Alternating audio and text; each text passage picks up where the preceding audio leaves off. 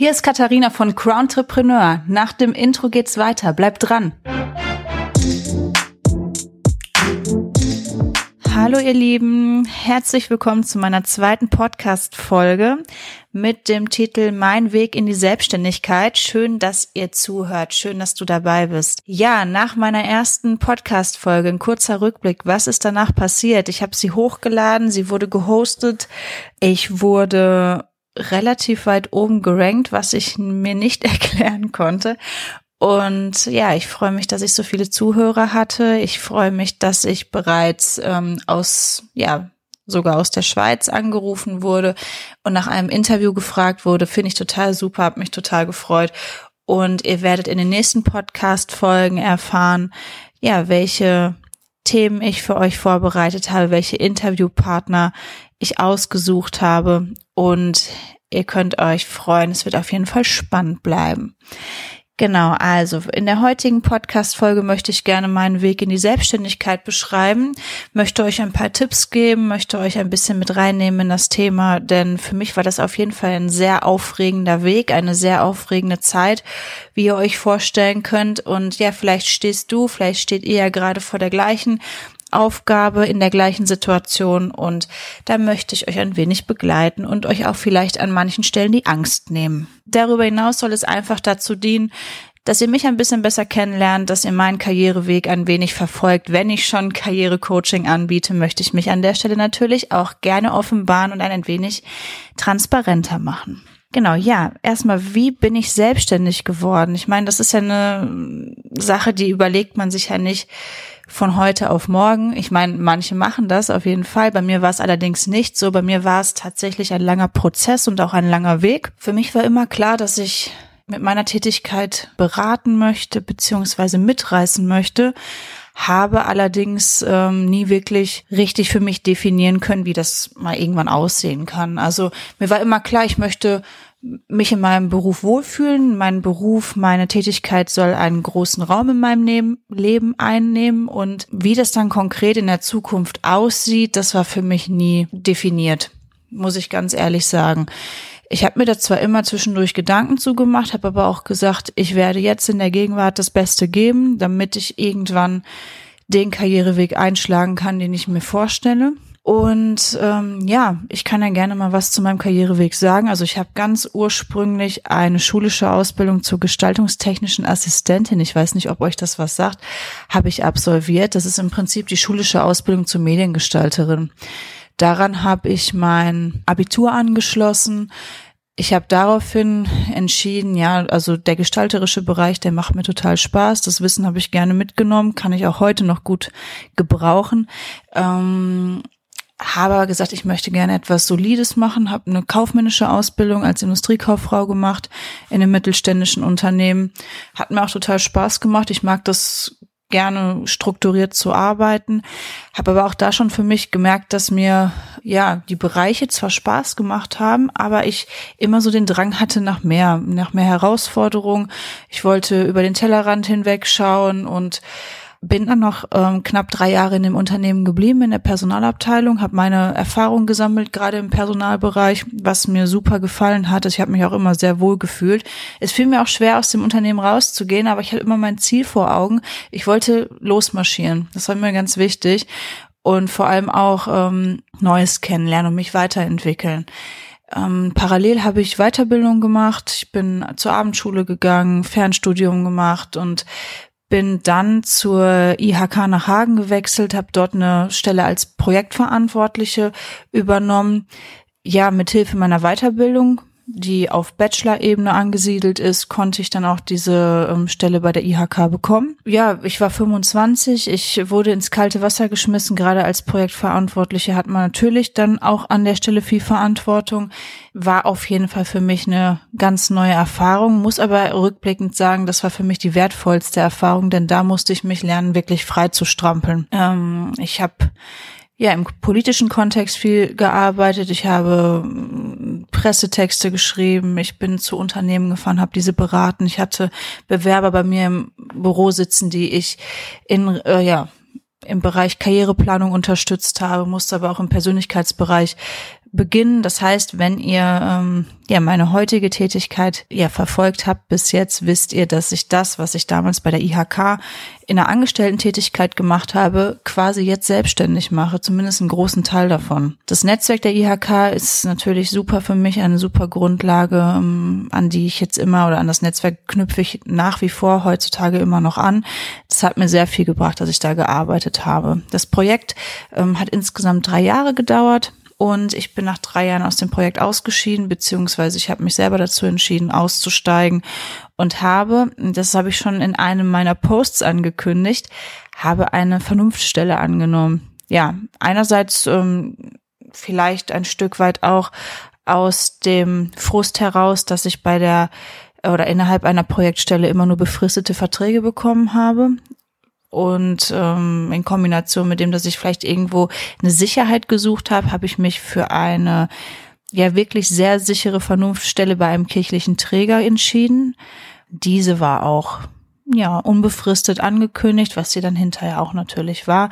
Bin ich dort ähm, ja angekommen, ich habe die Stelle bekommen, ich hatte mich dort beworben, habe gesagt, ich wechsle dahin und das war für mich wirklich dieses beste Beispiel von ich zeig's allen, beziehungsweise ich, ich möchte jetzt einfach aus den alten Strukturen raus, die mich so genervt haben. Ich nehme einfach was, was kommt, weil das wird schon sicher sein, das wird mich auch ähm, irgendwie in Zukunft bestimmt irgendwie glücklich machen. Hauptsache, ich kann dort erstmal ankommen und habe einen sicheren Rahmen in Form von ja, einem unbefristeten Vertrag. Das heißt, ich habe mir Sicherheit gegeben durch äußere Rahmenbedingungen. Also ich habe diese Stelle angenommen, habe aber währenddessen schon gemerkt, dass ich ähm, ja einen Kompromiss eingegangen bin, dass ich zu sehr auf meine auf meinen Sicherheitsgedanken gehört habe.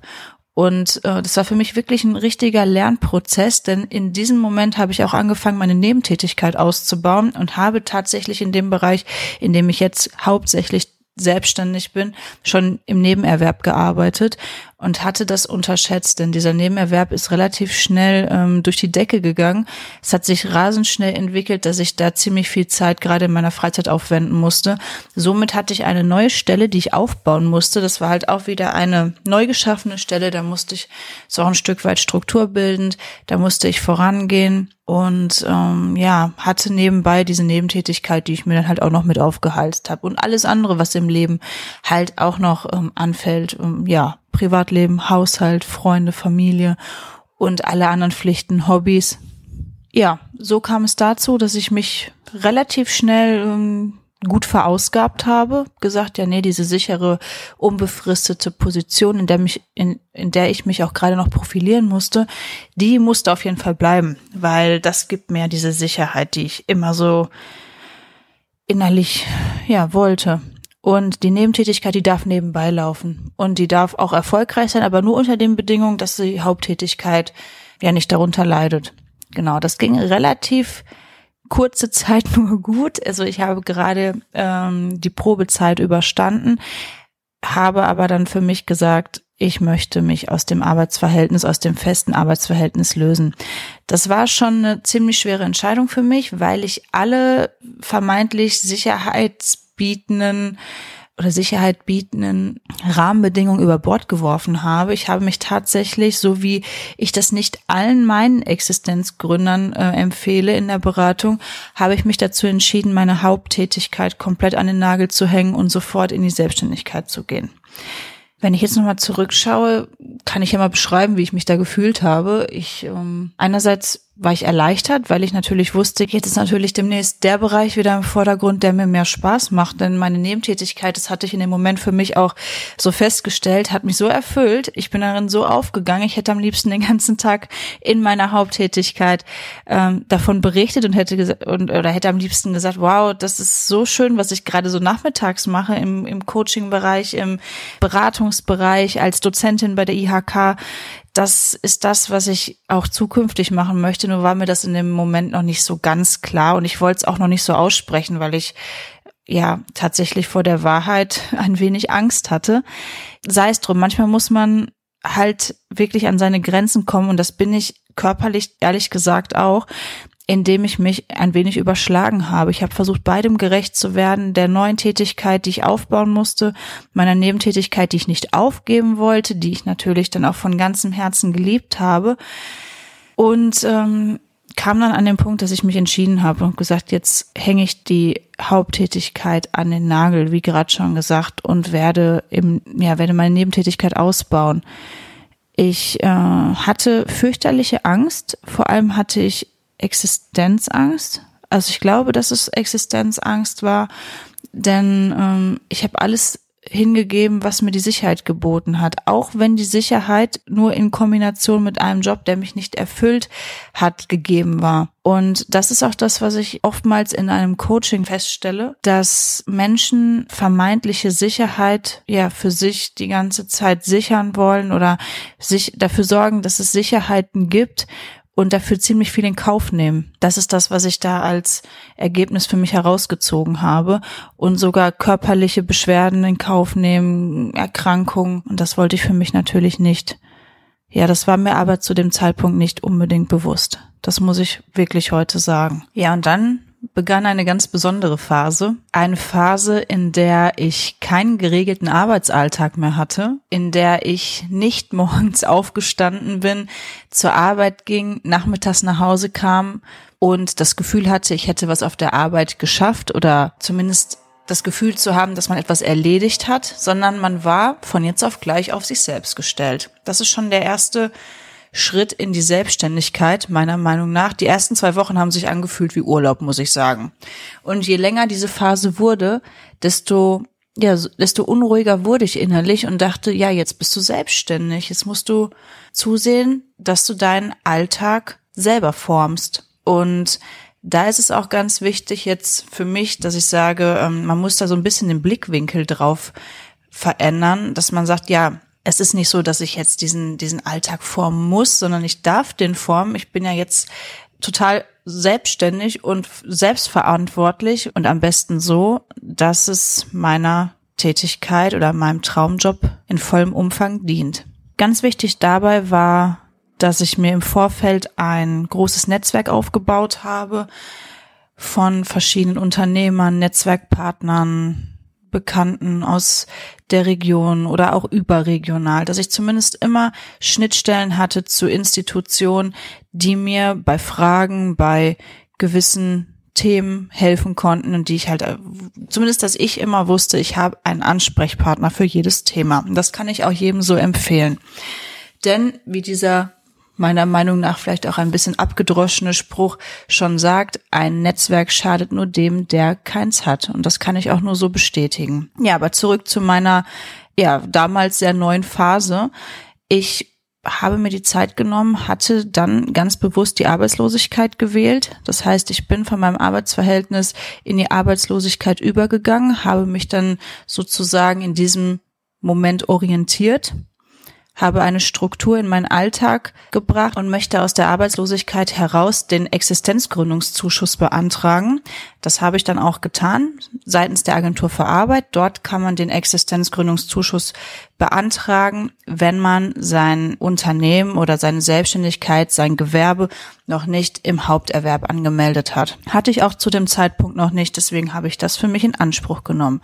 Als dieser Existenzgründungszuschuss für mich dann bestätigt wurde, konnte ich dann auch offiziell in die Existenzgründung oder in die Selbstständigkeit einsteigen. Aber bis es soweit war, hatte ich halt diese Leerlaufphase, in der ich mich halt selber orientieren konnte. Ja, wofür habe ich diese Phase genutzt? Ich habe weiterhin mein Netzwerk erweitert. Ich bin zu Netzwerkpartnern gefahren, habe mich vorgestellt, habe erstmal für mich definiert, was möchte ich machen. Das heißt, ich kann ja natürlich losfahren und allen erzählen, ja, ich mache mich jetzt selbstständig. Sobald die Fragen kommen, ja, und in welchem Bereich, was machst du da genau, welche Kunden suchst du, wie möchtest du dich da aufstellen, kam ich schon direkt so ein bisschen ins Schwimmen und dachte, ja, das ist eine gute Frage. Auf die sollte ich vielleicht demnächst mal eine Antwort haben. Und so habe ich angefangen, erstmal meinen Traumkunden zu definieren. Das ist ganz wichtig, denn man kann sich natürlich breit aufstellen und sagen, ich möchte jeden erreichen, nur wenn man sich dementsprechend auch präsentiert, sind die Kunden in der Regel sehr verunsichert. Denn die suchen natürlich immer nach einer ganz bestimmten Sache und wenn man sagt, man bietet alles an, und das kennt man ja auch vielleicht von anderen Unternehmen, die alles anbieten, dann wird man skeptisch, wenn man sagt, ja, okay, der ist jetzt nicht in einem bestimmten Bereich spezialisiert, ähm, ist, hat das überhaupt eine gute Qualität? Und habe ich für mich gesagt, na gut, jetzt habe ich so viele ähm, Informationen von außen bekommen, ich möchte mich jetzt auch da an der Stelle spitz formulieren, so nennt man das, und sage, ich spezialisiere mich auf den Bereich Karriereplanung und Persönlichkeitsentwicklung und damit Schwerpunkt Kommunikation. Genau, das war auch ein Reifeprozess. Da musste ich für mich natürlich auch erstmal verschiedene Punkte finden, die zu mir passen und habe dann für mich so eine Art Marke definiert. Des Weiteren habe ich Werbematerial für mich angefertigt. Ich hatte passende Visitenkarten, Flyer und habe meine Homepage optimiert, dass wenn ich dann rausfahre und mich präsentiere, dass ich dann natürlich auch auf Medien zurückgreifen kann. Außerdem habe ich einen Facebook- und Instagram-Account erstellt. Bei LinkedIn habe ich meinen Account erstellt. Dabei war es mir auch wichtig, dass das einheitlich und von, ja, und eine hohe Qualität hatte. Was damals relativ intuitiv von mir ausgewählt war, kann ich heutzutage einfach nur rückblickend bestätigen und sagen, das war eine gute Entscheidung, dass ich von vornherein gesagt habe, das muss alles stimmig sein, das muss alles Hand und Fuß haben, statt einer schnellen Aktion an der Stelle ähm, sollte man schon sehen, dass es einen roten Faden hat, zumindest mein ganzes Werbekonzept beziehungsweise mein, mein gesamter Auftritt. Dann habe ich mir natürlich auch die Frage gestellt, bin ich überhaupt ein Unternehmertyp? Ich meine, das ist eine Frage, die sollte man sich schon viel früher stellen. Insgeheim habe ich immer gedacht, dass ich es bin, was sich jetzt auch im Endeffekt bestätigt hat. Also ich hatte immer das Gefühl, ich war mir da auch sicher. Nur ich habe es für mich auch noch mal definiert und da ist es auch ganz wichtig, dass man so eine Unternehmermentalität, ein Unternehmermindset für sich erstellt und da ganz klar auch Alltagsstrukturen dahingehend anpasst und passend zu seiner Unternehmermarke auch sein Verhalten ja angleicht beziehungsweise neu definiert und sagt, ich möchte meine Unternehmermarke, mein, meine Attitüde, mein Auftritt nach außen so und so definieren und das und das muss dazugehören. Und das ist auch ein ganz wesentlicher Bestandteil von einem Existenzgründungscoaching, dass man vorher definiert, wer bin ich, was möchte ich ausstrahlen, welche Kunden möchte ich anziehen. Und das ist für mich in diesem Prozess ganz wichtig gewesen, dass ich das für mich erstmal definiere. Ja, wie es dann weiterging, wie ich mich dann auch definiert habe, beziehungsweise wie ich meine Unternehmensmarke definiert habe, das werdet ihr in der nächsten Podcast-Folge erfahren. Ich möchte noch mal kurz zurückkommen zu meinem Karriereweg. Da haben sich ja verschiedene Kernaussagen für mich entwickelt und ich habe ein Fazit gezogen. Für mich ist es rückblickend sehr wichtig, dass man ein Ziel vor Augen hat. Denn sobald man ein Ziel hat, dann kann man darauf lossteuern und sagen, jetzt weiß ich, in welche Richtung ich zu gehen habe. Ja, ich denke, dass Ziellosigkeit äh, mit vielen Kosten verbunden ist, mit viel Energie.